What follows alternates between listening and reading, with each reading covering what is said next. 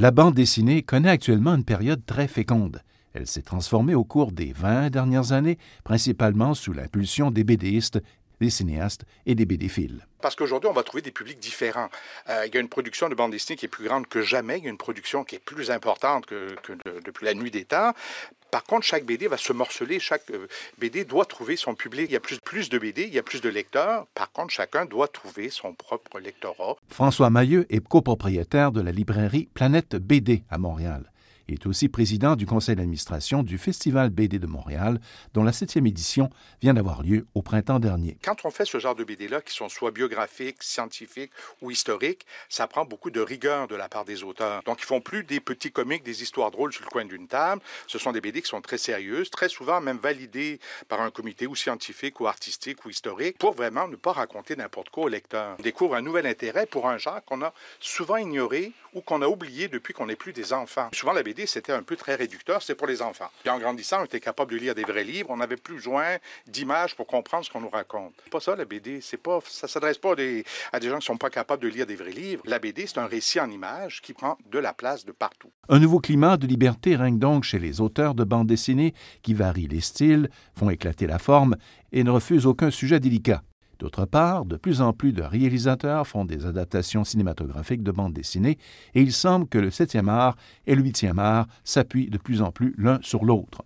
La BD n'échappe pas aux transformations de la société.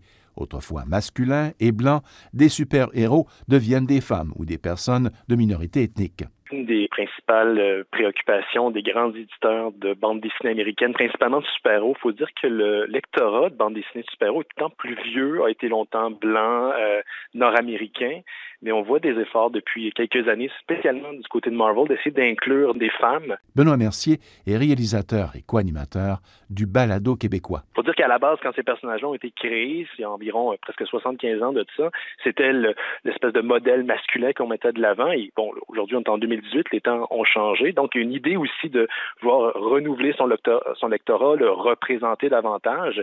Et il y a des personnes, personnages de bande dessinée américains qui ont, qui ont changé littéralement de sexe ou de nationalité dans les dernières années. Par exemple, euh, pour citer Thor, maintenant, maintenant Thor, c'est une femme. Euh, on a un Spider-Man qui est euh, afro-hispanique. Donc, il y, a, vraiment une volonté de la part des majors américains de vouloir aller chercher un lectorat plus jeune, diversifié, et je vous dirais que ça fait du bien. Avec plus de 5000 titres publiés par année, dont près de 80 000 nouveautés, l'univers de la bande dessinée francophone se porte très bien dans le monde, particulièrement au Québec.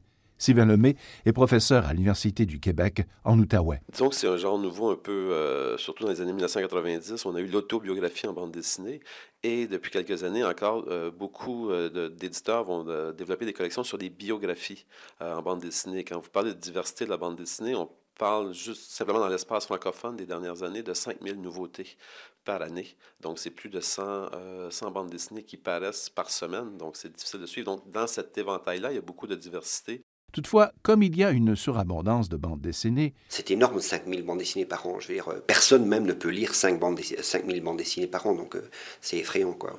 Christian Renz Shikuma est professeur à l'Université de l'Alberta dans les prairies canadiennes. Ça dépend du point de vue. Euh, du point de vue économique, il y a trop de bandes dessinées à la limite, ou en tout cas on pourrait le voir comme ça. Donc ça porte, ça, ça, crée des problèmes, par exemple, qui fait que les bandes dessinées ne sont pas assez longtemps sur le sur les étagères pour pouvoir être vendues et ça ne donne pas une chance suffisante à des bandes dessinées qui ne sont pas totalement commerciales et donc euh, qui n'ont pas le temps de se faire connaître. Donc ça pose des problèmes d'avoir trop de bandes dessinées et en même temps en avoir beaucoup c'est quand même bien. donc ça dépend du point de vue, ça dépend. Il y a des bandes dessinées qui parviennent à percer euh, malgré ça.